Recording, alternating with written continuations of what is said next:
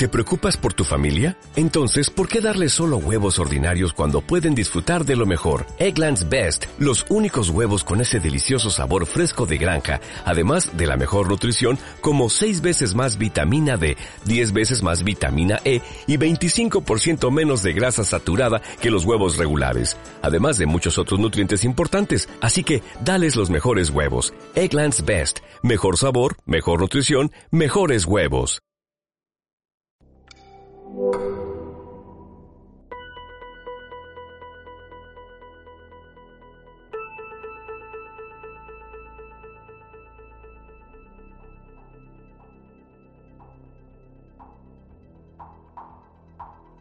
Bienvenidas y bienvenidos al Despacho 42, el podcast de los estudios de informática, multimedia y telecomunicación de la UOC. El podcast en el que hablamos de cómo la tecnología cambia la vida de las personas, pero también de cómo somos las personas las que hacemos cambiar la tecnología cada día.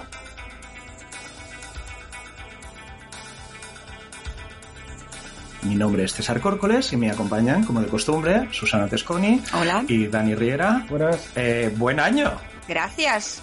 Buen Feliz año. Esperemos que mejor que el anterior. Confiemos, confiemos en la ciencia porque en otra cosa no podemos confiar, me parece. Eso, eso me temo. Oye, y aparte de buen año en general, feliz cumpleaños Susana, feliz cumpleaños Dani, feliz cumpleaños yo mismo incluso porque hemos cumplido un año. Qué hilo, ¿no? No está mal, Sí, ¿eh? ha pasado volando. Ha pasado, bueno, yo no sé si ha pasado volando, si parece que haya que haga tres siglos de que, de que grabamos el primer episodio, que fue, lo publicamos el 23 de enero, lo he mirado, lo he mirado antes y todo, Mm, no está mal, ¿no? Porque hemos hecho, he, he hecho un poco la lista, porque ya ni me acordaba de, de lo que habíamos hecho, hicimos un primer episodio que hablamos solo nosotros, que es muy aburrido, muy aburrido, muy aburrido. El peor, el peor. Hemos ido mejorando, pero está bien empezar por abajo. Sí, hemos ido mejorando porque cada vez se nos oye menos a nosotros y eso está muy bien. Hicimos el segundo episodio que hablamos de un millón de cosas con César García Sáez, que moló un montón. En el tercer episodio, eh, Susana y yo nos fuimos con Joan, con Joan Arnedo, a ver videojuegos al CCCB, que nos plantaste, Dani. Sí. Todavía no te lo hemos perdonado, Efectivamente. que lo sepas. Os, os compensaré, os compensaré algún día. Hombre, y te perdiste una cosa increíble ¿eh? que no se va a repetir en la historia. Que, que el Joan Arnedo enjauló los fantasmitos. El momento Pac-Man. Si no, si no estabais, todavía lo tenéis en el archivo, en Evox, en Spotify, en Apple Podcast y en la plataforma que, que utilicéis. Toma cuña publicitaria que me ha quedado. Eh, después hablamos de, de telecomunicaciones y hablamos con la gente de Son Conexión, con Marce Botella y Marga Padilla. Vaya cracks, han cambiado mi vida porque ahora yo ya soy de Som Conexión y además de- dejaron ir alguna idea que también me ha influido en alguna cosa que estoy preparando. O sea que muchas gracias a las dos porque son, son unas cracks. Ajá. Ya, ya nos contarás eso que estás preparando en algún momento. Eh, después hablamos con nuestros compañeros de- del podcast de los estudios de información y comunicación de la, de la UOC. Paréntesis. Hablamos con Silvia Martínez, con Jordi Sánchez Navarro, con Tony Roche y con Dani Aranda. También estuvo bastante chulo. Sí. Aparte, tuvo continuación en su podcast. También nos podéis buscar ahí. Eh, hicimos el sexto episodio, que yo ya habría apostado que no llegábamos al sexto, hablando de tecnopolítica con Enric Luján y con nuestra compañera de los estudios de Derecho y Ciencia Política, Mónica Vilasau. Y cerramos la temporada, porque vamos por la segunda temporada, hablando de eh, residuos tecnológicos con Blanca Cayenne, que es un episodio que a mí también me gustó mucho. Ujú. Ahí nos fuimos de vacaciones, vacaciones confinadas, pero vacaciones. Eh, seguimos, eh, comenzamos la segunda temporada en septiembre hablando de la pandemia con también compañeros nuestros del, del eHealth Center, eh, con Cristina O'Callaghan y con Salvador Masip. Eh, de ahí pasamos al diseño inclusivo para todas las personas con Juanjo Montiel y Nuria Azanza. Hemos hecho unos cuantos episodios, Sí, sí. Mm. Después hablamos de el eterno, bueno, espero que eterno hasta ahora, pero que no dure para siempre. Problema de género Persistente. eh, persistente, sí, mejor, mejor. Con, con Mila Sainz del grupo de investigación Gentic. Y el último episodio eh, hablamos de participación y gobierno abierto con Ismael Peña, que ahora estamos grabando y todavía no sabemos cómo está el contencioso de las, de las elecciones catalanas. O sea que debe estar entretenido. Cuando publiquemos esto y cuando nos oiga nuestra audiencia, probablemente esto ya esté un poco más claro y ya, y ya veremos cómo, cómo va. Estamos en la actualidad más absoluta, ¿eh? Sí, sí. Absolutamente, del todo.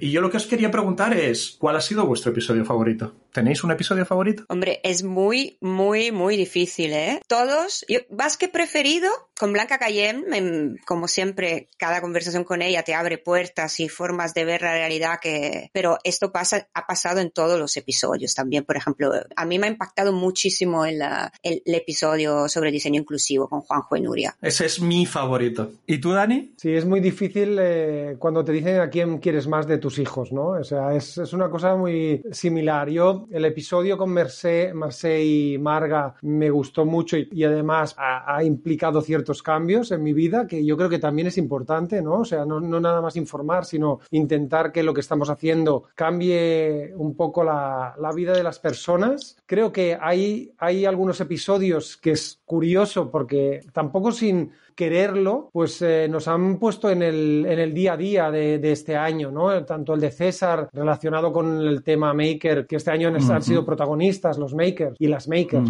También eh, los temas de tecnopolítica o, o cuando hablamos con la gente de paréntesis igualmente, o el tema, por ejemplo, de participación y gobierno abierto, que también está al orden del día, ¿no? Que estas elecciones cuánticas que tenemos en Cataluña, que no sabemos cuándo se realizarán. En, general, todos me han gustado. Efectivamente, el año de la COVID, pues el episodio de la COVID también, o sea, de Cristina y Salvador también fue eh, muy, muy interesante. O sea, que Dani se nos está volviendo director, esto es lo que pasa, y políticamente eh, no los ha mencionado todos, pero casi, ¿no? es he dejado de lado los que ya habéis... Eh, mencionado vosotros.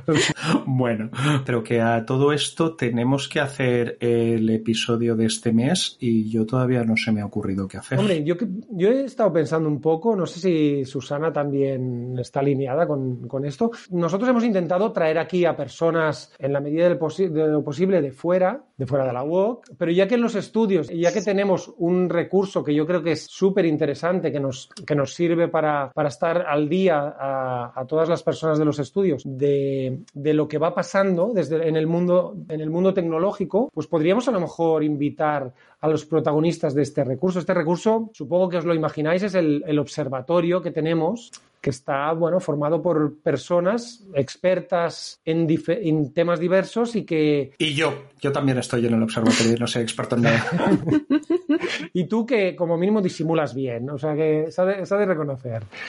Pues eh, yo creo que estaría bien preguntarles no ya que ha acabado el año pues qué, qué tendríamos que o qué piensan que podríamos recordar del año pasado no desde el punto de vista tecnológico.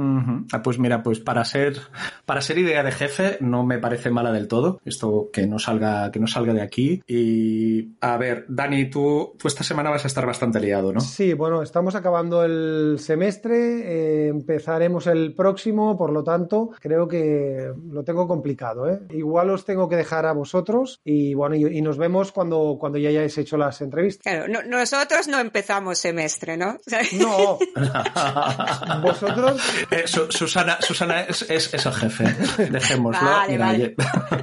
O sea, quedamos, intento, intento quedar, a ver, vamos a quedar con Josep, con Robert, con Tony, y con Paloma, compañeros, todos ellos profes de los estudios de informática, multimedia y telecomunicación, y a ver qué nos cuentan. ¿Te parece, Susana? Oh, a mí me parece genial, será muy divertido. Fantástico.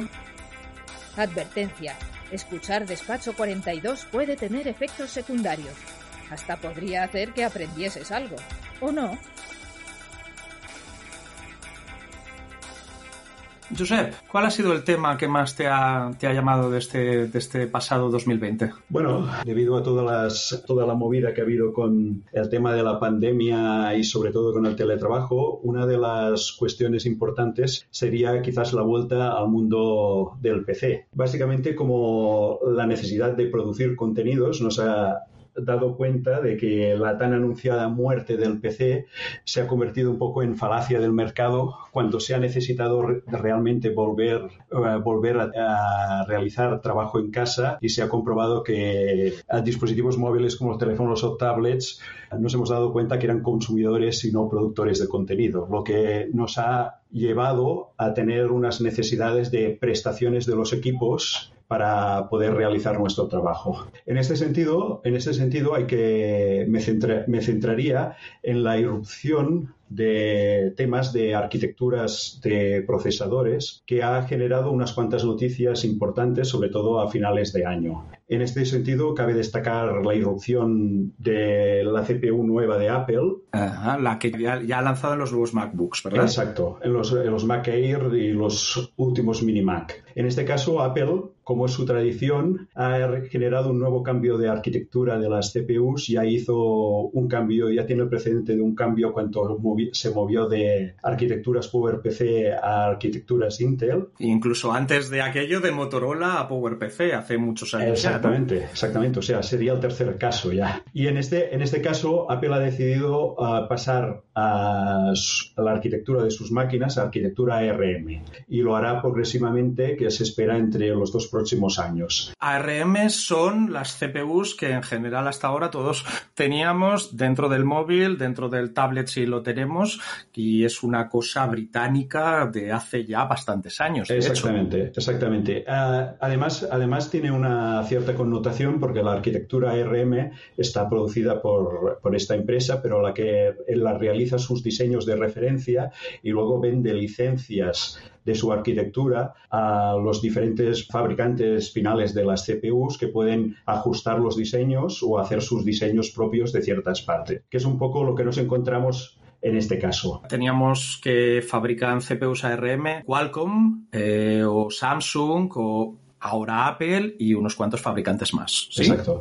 En, eh, en, el caso de Apple, comenzó sus diseños propios, sobre todo creo que desde el procesador A6, que fue el del iPhone 5, creo. Y a partir de entonces ha seguido con una línea ascendente en prestaciones desde este diseño de referencia que ha cristalizado con este Apple M1 que le ha permitido que cree el mercado que le permitirá tener un procesador bastante potente con el que conseguirá sustituir sus anteriores Intel por un buen rendimiento entre prestaciones que le dará y el gasto de potencia, de consumo de potencia, que sobre todo es importante para los equipos portátiles, por tanto, para mejorar la vida de las baterías. Eh, te, vuelvo a interrumpir, yo soy así de mal educado, esto ya no lo vamos a, evitar. Eh, Intel era el es el fabricante típico de las CPUs de la mayoría de PCs y hasta ahora de los Macs, y de hecho ha tenido un año 2020 como bastante de pena porque AMD, que es su rival hasta el momento, también le estaba dando bastante caña, ¿no? Sí, bueno, en esto, en esto podríamos relacionar aquí también otra noticia del mercado, que es recientemente, la última semana, AMD ha superado en cuota de mercado a Intel. En este caso es la, es la primera vez, es la primera vez que pasa en 15 años, porque ya, ya pasó otra vez eh, en AMD durante 2005-6, creo recordar, y en ese caso fue solamente por unos pocos meses. En este caso, AMD ha tenido una cuota de mercado ascendente en el, en el último año y en estas últimas semanas lo ha sobrepasado a Intel y se cree que seguirá a buen ritmo debido a sus últimas arquitecturas que también resultan ser más potentes que Intel y con mejores prestaciones por, por los últimos rendimientos que se han observado. Bueno, hay un poco de movimiento en este mercado y ahora parece que aún se va a animar más por esta presencia del, procesador de Apple porque va a generar que ya varios fabricantes se acerquen al mundo de ARM para tal de incorporarlo en sus equipos de escritorio y portátiles. Esto, de hecho, se vendría a querer indicar que 2020 ha sido un año de locura para las CPUs de móviles, tabletas y ahora ordenadores, pero que 2021 y probablemente los que vengan a continuación, el mercado se anima y va a haber todavía más movimiento, ¿no? Sí, porque ahora quizás quizás haya una cierta carrera de obtener más prestaciones de la CPU contrastada con el consumo energético, porque es una cuestión que Apple ha cuidado mucho y puede destacar especialmente en esto si los otros fabricantes, dijésemos, no se ponen las pilas para tratar este aspecto que estaba un poco descuidado. En este sentido, AMD ya ha presentado en el último CES, en la última feria tecnológica, y ha presentado también algunas novedades de CPUs para portátiles que van un poco también en, en mejoras de consumo energético. Y es otra cosa que también están trabajando estos otros fabricantes, tanto Qualcomm como AMD. Y por otra parte, solamente destacaría, de, ah, destacaría el tema de Nvidia, porque Nvidia este año también ha presentado una nueva serie de GPUs. Nvidia, junto con otros fabricantes, son los que fabrican las tarjetas gráficas que utilizan, eh, bueno, seguramente la mayor parte de la gente los conoce por los videojuegos, pero que de hecho en computación de alto rendimiento se utilizan para muchas otras cosas. Exactamente. Y en este, en este sentido, Nvidia ha generado una serie nueva de sus tarjetas gráficas que ha disminuido también un poco el consumo, aumentando una parte importante las prestaciones y además bajando en algún caso muy destacablemente el precio, lo que la ha hecho también muy competitiva para aumentar también su cuota de mercado en el tema de las tarjetas gráficas. Y otra de las noticias más importantes de este año también ha sido la compra por parte de Nvidia precisamente de ARM. claro, que aquí tenemos una cosa que da un poco de miedo porque es una compañía muy grande que de golpe tiene bastante, bastante poder, ¿no? Sí, y además, además lo que, y otra parte importante es el tema de, también de la nacionalidad, porque ARM era británica, pero durante bastantes años había estado comprada por una compañía japonesa y ahora vuelve a Estados Unidos con lo cual la mayoría ya se centran muchos de los fabricantes, tanto AMD como Intel, como ahora ARM, en manos de Nvidia, están en Estados Unidos. Lo cual también ha generado en el mercado también alguna, alguna falta de visión de futuro en el sentido que pasará con ARM. Porque si pueden haber también efectos tipo como lo que se generó en la era Trump de bloquear algunos países tecnologías concretas. Cosa que puede tener unos efectos bastante terribles. Oye, pues, eh, Josep, si te parece, lo dejamos aquí un poco en resumen. 2020, un año de locura para las CPUs de todos los cacharros que nos rodean, que cada vez son más, y para 2021 todavía más, todavía, más. exactamente. Perfecto. Muchas gracias. Muchas gracias a vosotros. Despacho 42, un podcast sobre tecnología para Damis, hecho por Damis.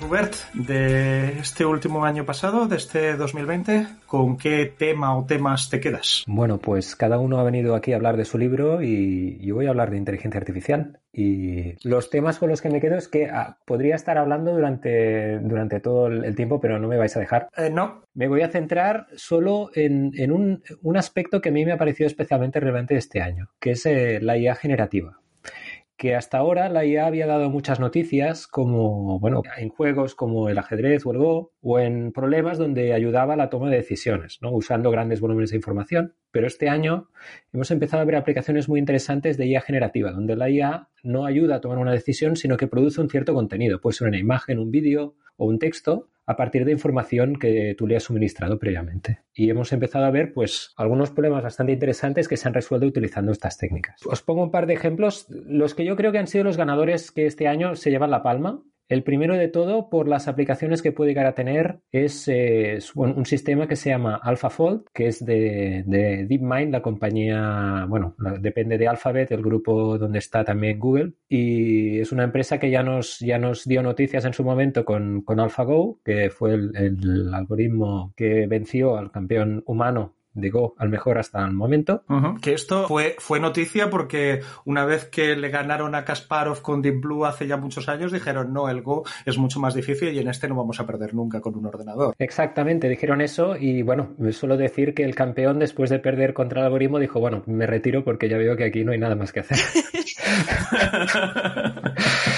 De, hecho, si no recuerdo mal, en algún momento dijo, oye, que no, que ha hecho una serie de jugadas muy bonitas y que me lo he pasado, que me lo he pasado muy bien, pero que dijo que realmente la creatividad de la máquina, como mínimo dentro del marco del Go, que era, que era bastante notable, cosa que fue bastante sorprendente. Pues no se han querido quedar aquí, ¿eh? solo con juegos, y parece que todos los productos que sacan, o, la mayoría le ponen alfa como, como nombre, ya veremos cuando salga beta, si todavía tiene que mejorar.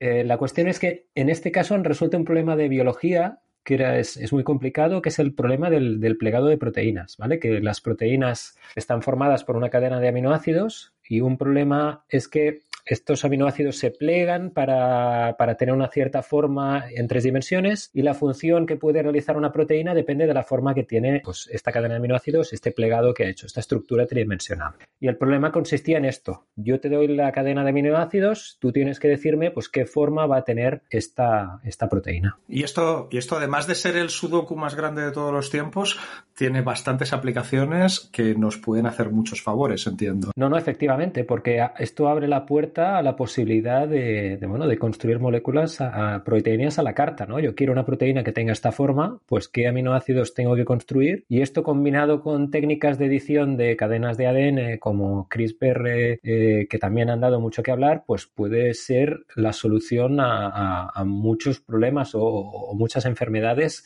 que tienen un componente genético. Las aplicaciones que tiene esto son, son muy grandes. En el momento en que salió esta noticia se, se habló de que este tipo de, resultados podía incluso llegar, conllevar eh, un Nobel por la implicación que podían llegar a tener.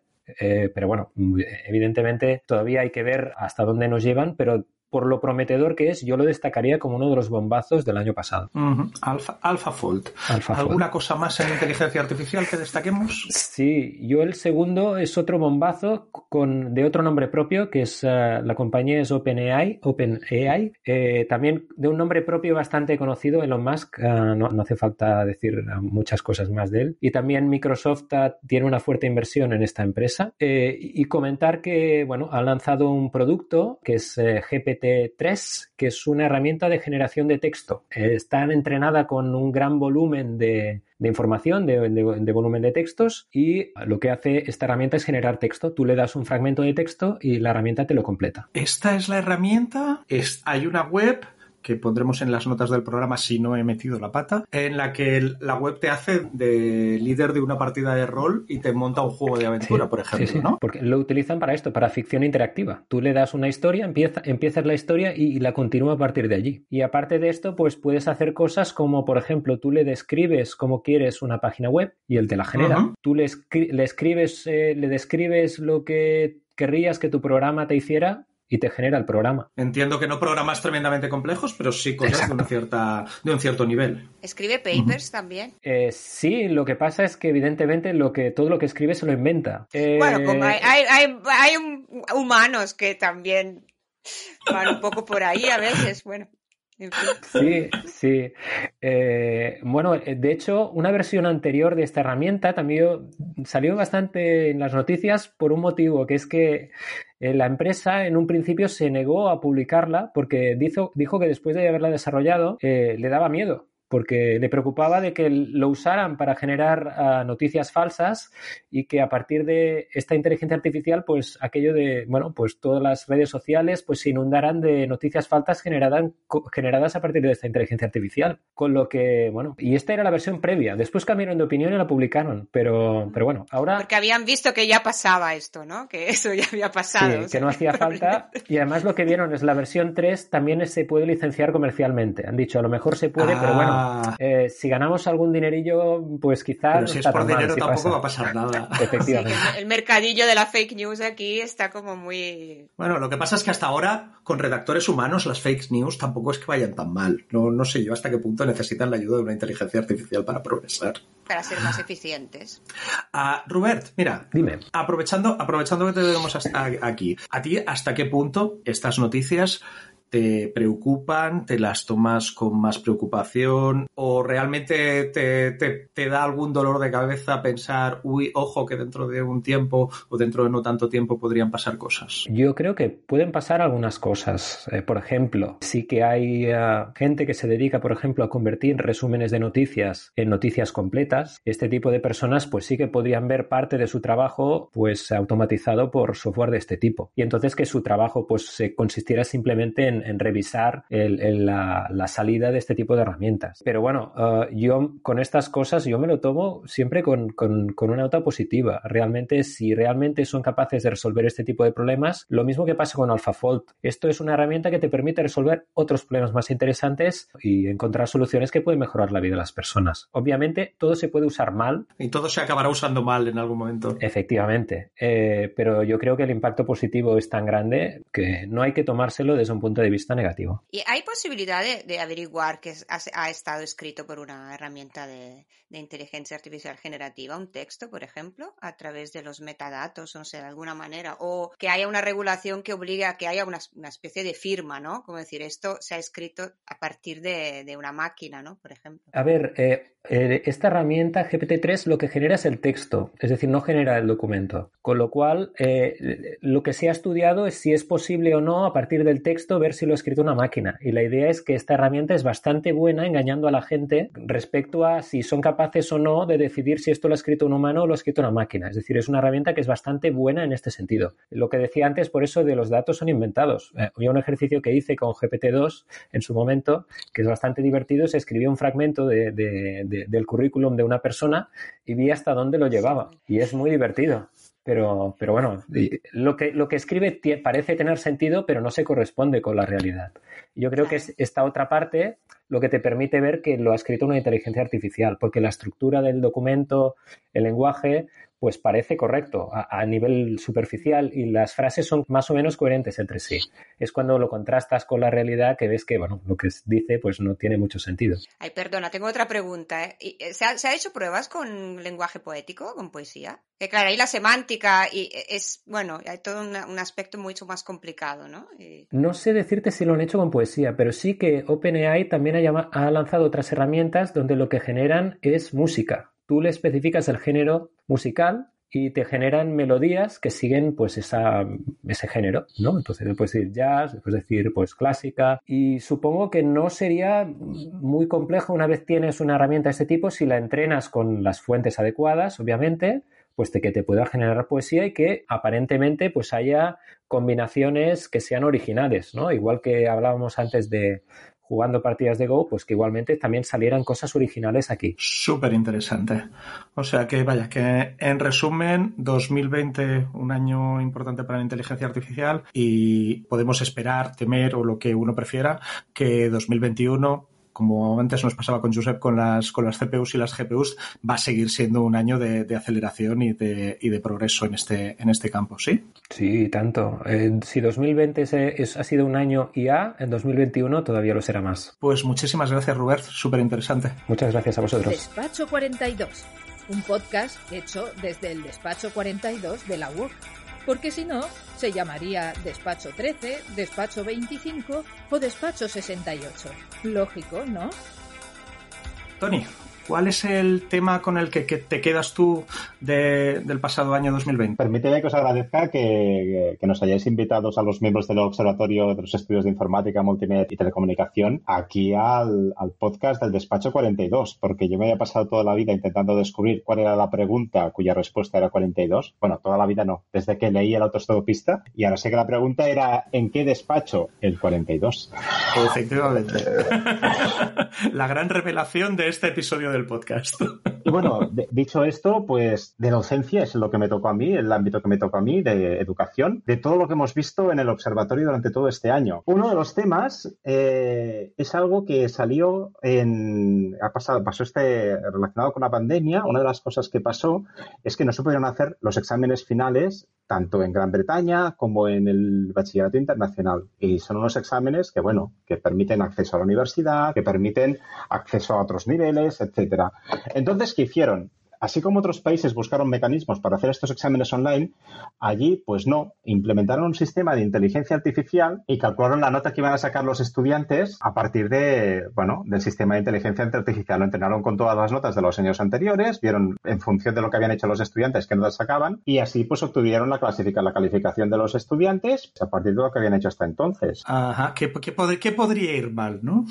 Pues lo que pasó es que el 40% de los estudiantes vio bajar sus notas, además un sistema de inteligencia artificial, pues la nota de corte, si es un 7, pues es un 7 y un 6,99 está por debajo y te quedas fuera. Y bueno, y, fue un drama, a, un drama a nivel internacional, porque esto salió tanto la noticia de Gran Bretaña como la del bachillerato internacional, que como otras universidades que también implementaron eh, el, mismo sistema. Y aquí os, podéis fijar lo que esto significa. Esto es casi una situación gataca, en la cual pues un sistema de inteligencia artificial ha predicho lo que tú ibas a hacer. Y este he querido sacarlo este tema porque va bastante relacionado con todo el Black Mirror que sale en los episodios de Despacho 42. Eh, ya lo echábamos de menos.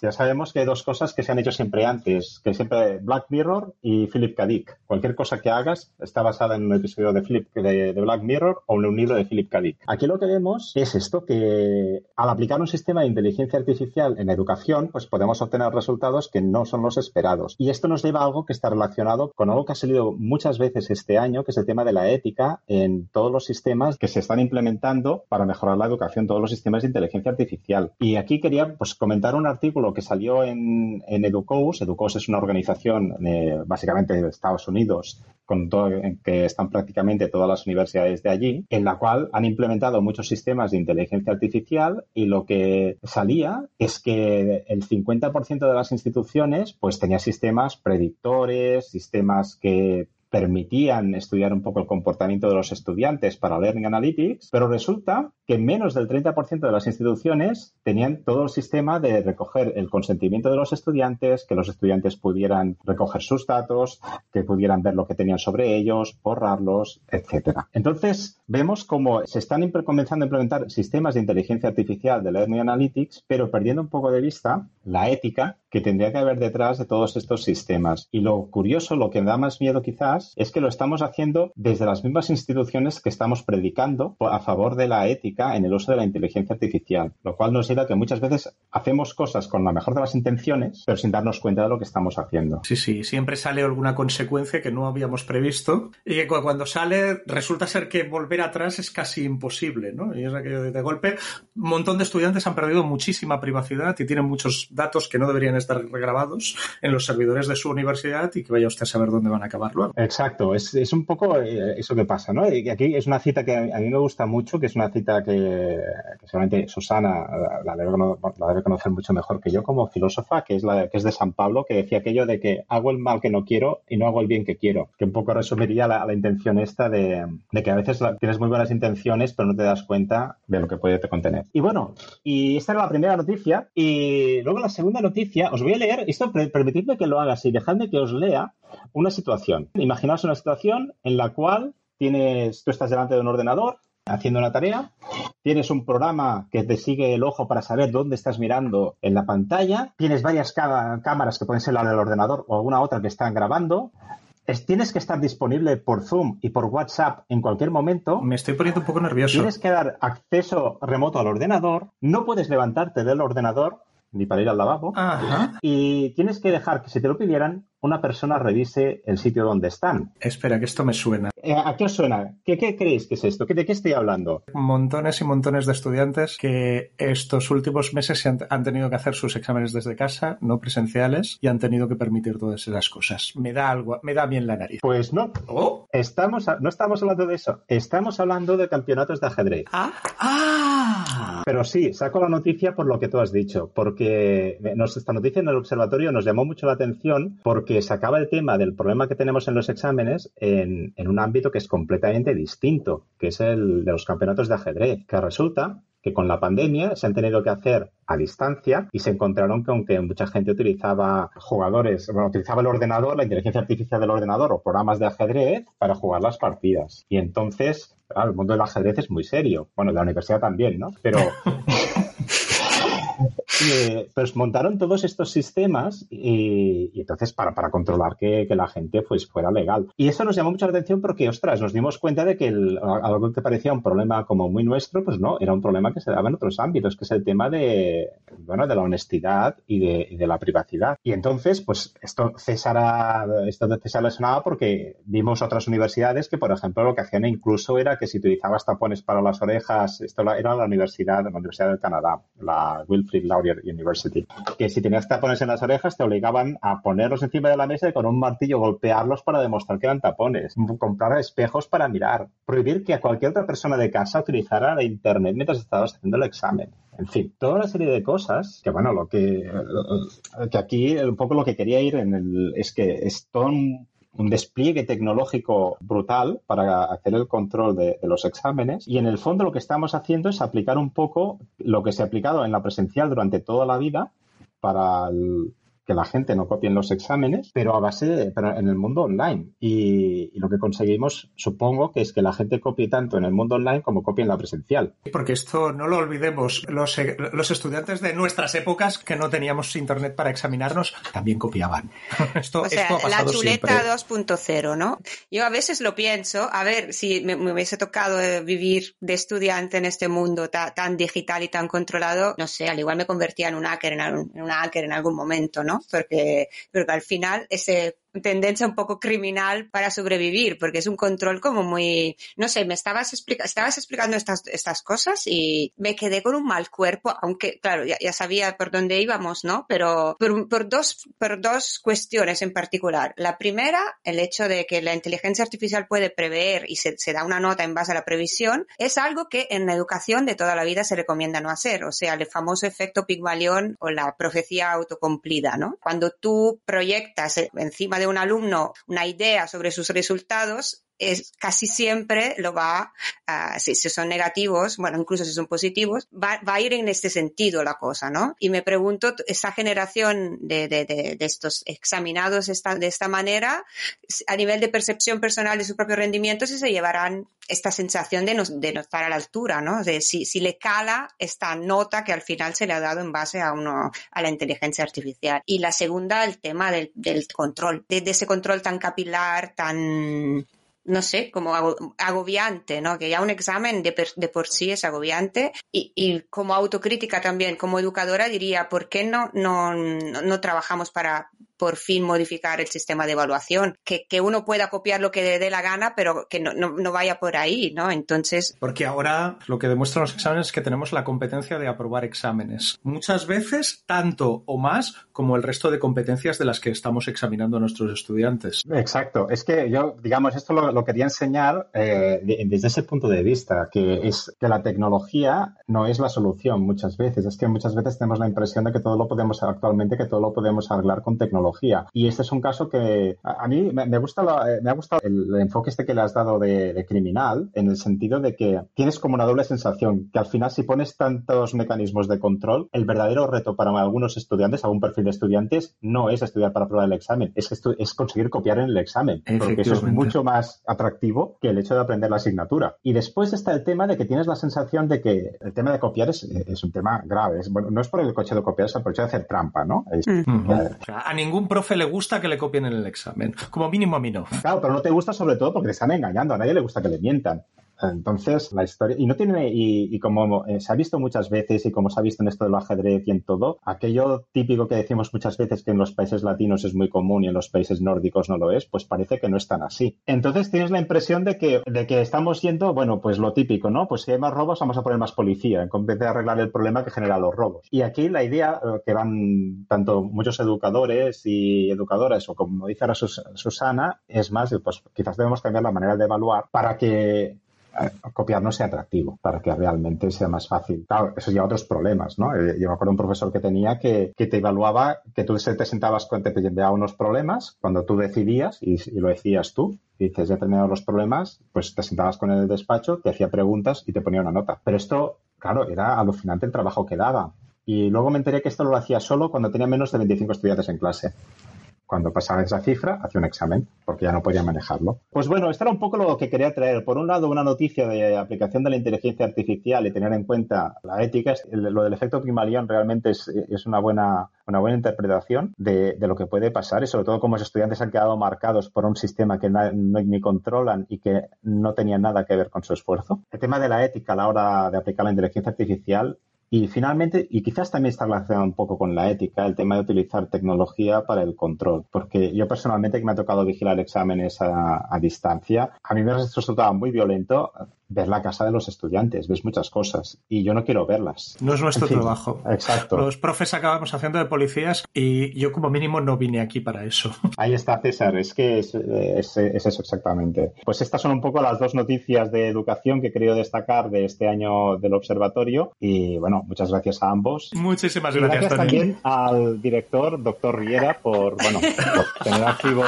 el observatorio y darnos la oportunidad también de venir. Despacho 42, un podcast abierto sobre tecnología, porque la tecnología es demasiado importante para dejarla solo en manos de tecnólogos. Paloma, ¿cuál sería tu tema destacado de lo que ha pasado en el mundillo de Internet y asociados a lo largo de 2020? Pues todo lo relacionado a lo que se esperaba que iba a ser, que se esperaba que iba a ser un año en el que sobre todo se hablara de mucha realidad virtual, muchas exposiciones relacionadas con realidad virtual y sobre todo muchas propuestas como las de Acute Art o me estoy acordando la aplicación de de Chicago en la que mm, lo que se iba a hacer era intentar que, que el- la gente interaccionara en diferentes espacios públicos.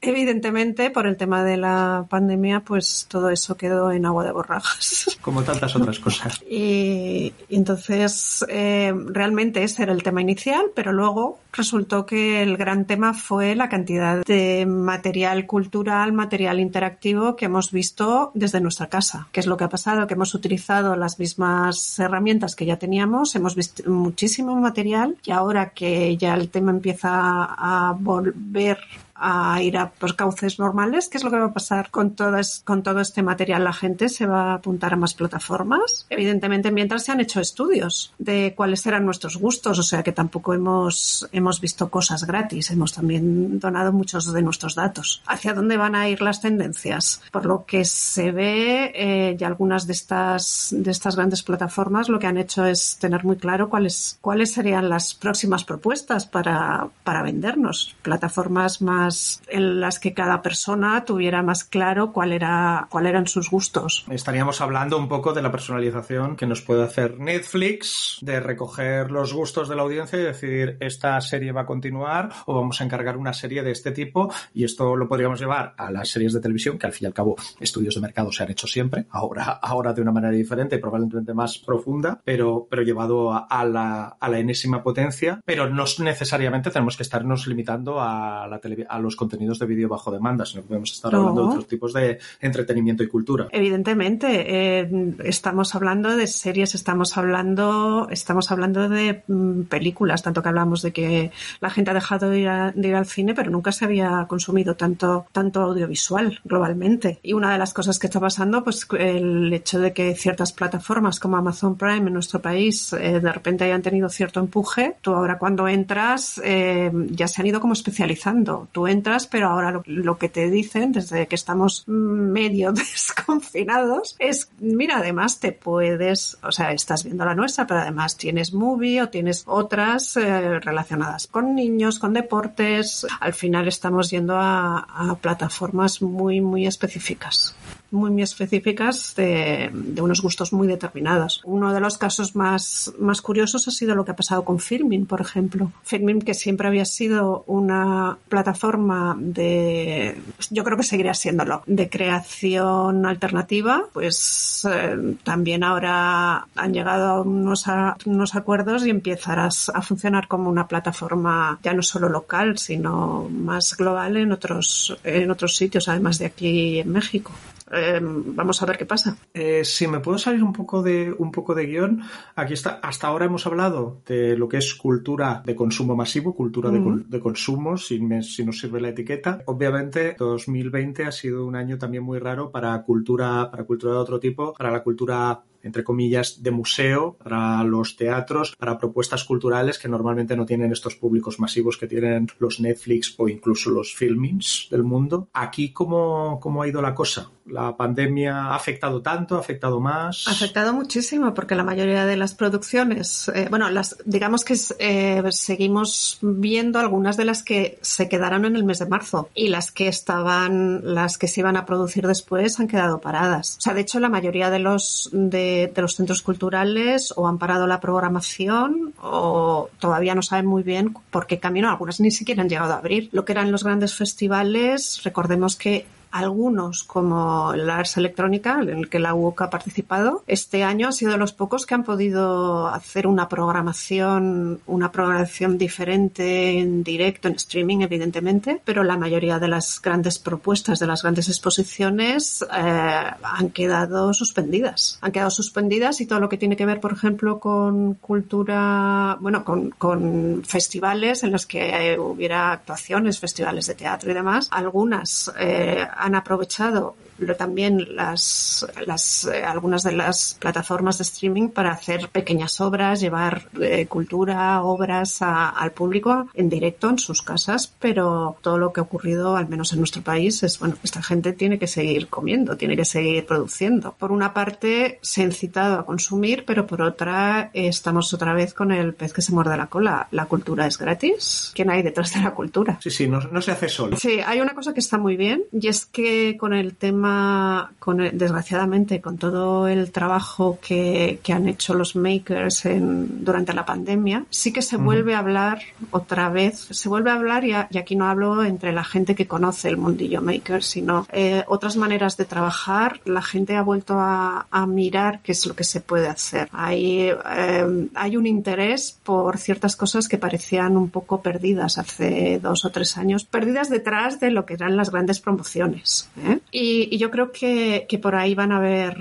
va a haber sorpresas interesantes este año. Veamos a ver qué pasa. Eso, finalmente, es, esa proyección de, cara al año que viene. Juguemos, a, juguemos con la bola de cristal, va a haber cosas interesantes, va a haber, tú intuyes, aquí equivocarse obviamente, no, no está mm. castigado de ninguna forma. ¿eh? claro, el año que viene cuando nos salgamos diremos, Dios mío, ahora me veo como, como ¿Hay, alguna cosa que ¿Hay alguna cosa que se intuya para el año que viene? Vamos a tener, vamos a tener un, un retorno a lo que hacíamos antes? ¿Va a haber cambio de, Yo creo que no. Evidentemente va a haber un cambio, o sea, por ejemplo, todo lo que tiene que ver con el mundo cultural sí que ha habido un cambio respecto importante respecto a algunas algunas entidades que eran muy reacias, por ejemplo, a estar en las redes, a estar en estar en digital. Entonces yo creo que parte de, de esta presencia en las redes, en internet, eso va a quedar, va a quedar como ya hacían algunos algunos grandes museos pues estoy pensando en el MACBA, en el Reina Sofía, que ya tenían archivos interesantes, ¿no? Importantes. Yo creo que eso se va a mantener y algunas, eh, mientras que no salgamos, mientras que no estemos en una vida normal, que ya veremos este normal entre comillas, vamos a seguir viendo producción y, bueno, producción y también, a ver, el punto de encuentro, yo creo que lo más interesante ha sido el poder encontrarnos, el poder encontrarnos online, aunque evidentemente no hay nada como los encuentros los, encuentros en vivo y en directo. Muchos creadores también han tenido que subirse al carro de, herramientas digitales y eso yo creo que... Hemos aprendido porque no nos ha quedado más remedio. No ha quedado más remedio, pero igual que se hablaba en educación, la creación, la cultura, la multimedia, eh, todos, todo el mundo se ha tenido que actualizar. Lo que sí que pasa que ahí sí que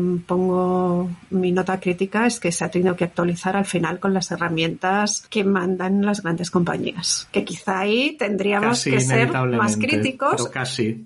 Sí, y buscar otras maneras de comunicarnos, de debatir, de compartir. Y que el hecho de compartir eh, sea algo que quede, que no pase como ocurrió en los años 90 con la era del Internet libre, que al final, al final acabó todo eso acortándose, ¿no? Y, hemos perdido todo ese patrimonio, gran parte de ese patrimonio. Pues creo que, este apunte crítico, que también es un poco marca de la casa en, en Despacho 42, es un buen momento para cerrar esta serie de entrevistas con los expertos del, observatorio. Muchísimas gracias, Paloma, igual que le hemos dado las gracias antes a Josep, a Robert y a, Tony. Y a ellos no se lo hemos dicho, a ti sí ojo que corres el riesgo de que te volvamos a, invitar dentro de un año para volver a recapacitar y ver si la bola de cristal hasta qué punto ha funcionado o funcionado o no. Esperamos volver a contar contigo. Te dejarás. encantada, encantada. Perfecto. Van un informático, una filósofa, un matemático y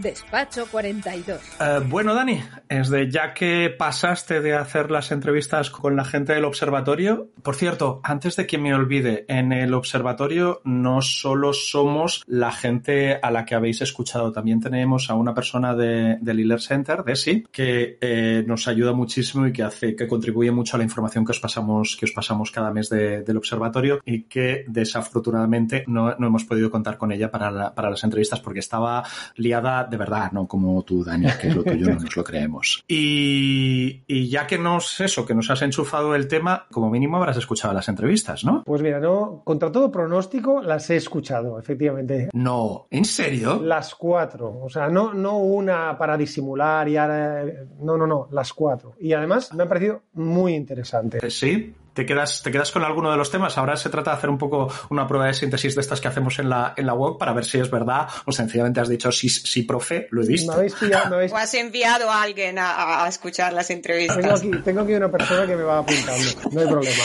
A ver, es, es muy complicado, ¿eh? porque además de, de casi todas, posiblemente no tanto de la de, de Josep Jorba, pero del resto saco mm, más o menos la misma conclusión. Claro, yo soy del ámbito de Robert, de inteligencia artificial, entonces a mí los, todos los avances en este ámbito, bueno, me parecen magia, la verdad. O sea, aunque esté dentro del ámbito y hay investigación en estos temas, eh, me parece increíble. Me interesa mucho, mucho, mucho todo lo que nos explicaba tanto, tanto Tony respecto a la educación, porque es un tema en el que estamos, en el que, bueno, sabéis que la UOC además eh, ha liderado un proyecto, el proyecto Tesla, de- que es un proyecto relacionado con la evaluación a distancia. Habrá enlace en las notas del podcast. Efectivamente. Y, en- bueno, hay muchos retos por, por conseguir. El primero es conseguir que la gente entienda que cuando estudias lo que el objetivo principal es aprender. Ajá, ajá, Eso, eh, ajá. aquí estoy enviando aquí un dardo envenenado a, algunos estudiantes.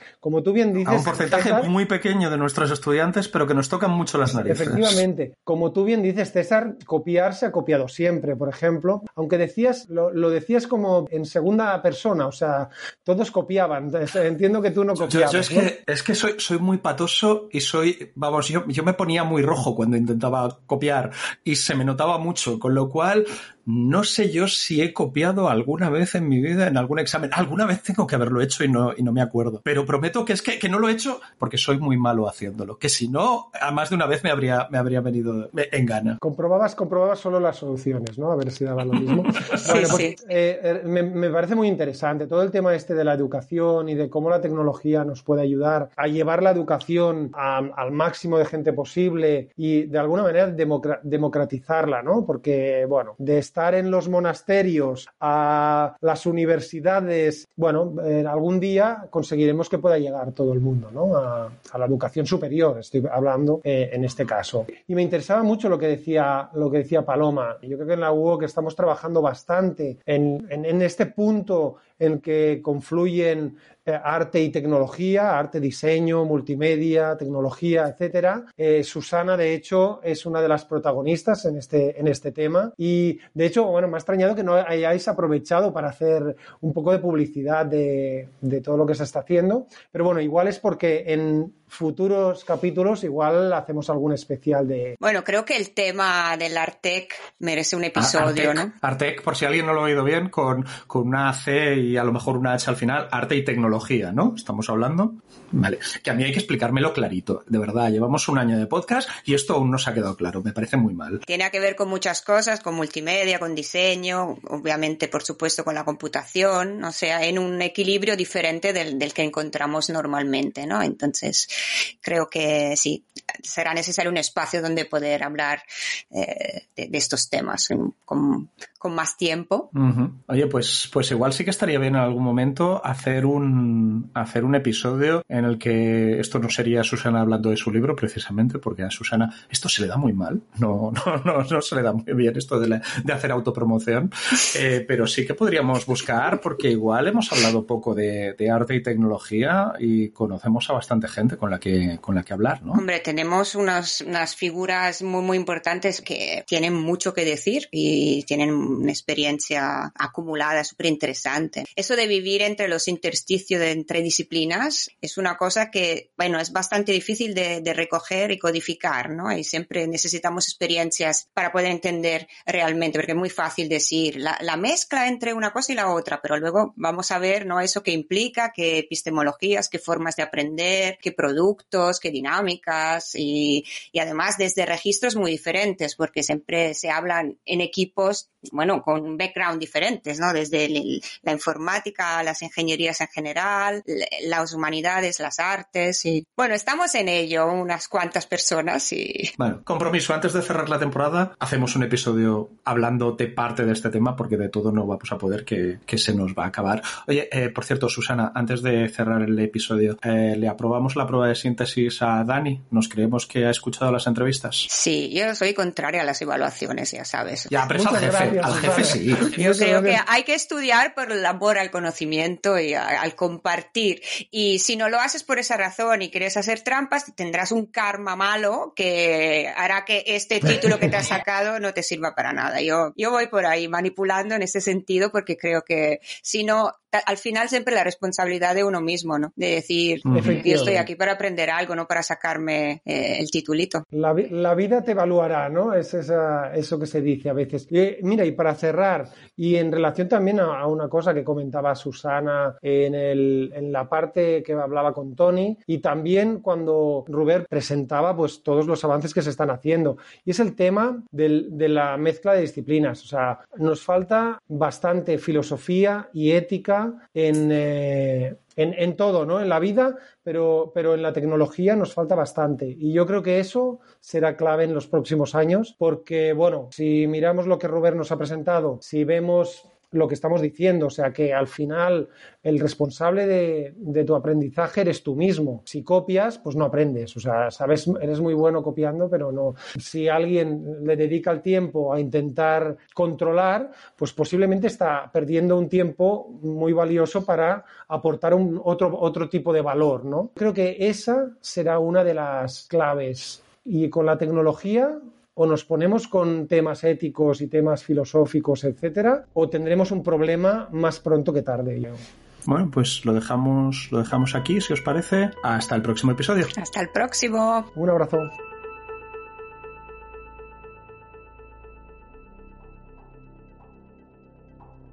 Muchas gracias por haber escuchado otro episodio más de Despacho 42. Si quieres comentarnos algo, nos encontrarás en nuestro blog, en. También puedes ponerte en contacto con nosotros con el hashtag Despacho42 en Twitter. Y si quieres ayudarnos, suscríbete a Despacho42 en tu aplicación de podcast favorita. Ponnos nota, déjanos un comentario y sobre todo, recomiéndanos a un amigo. Hasta la próxima.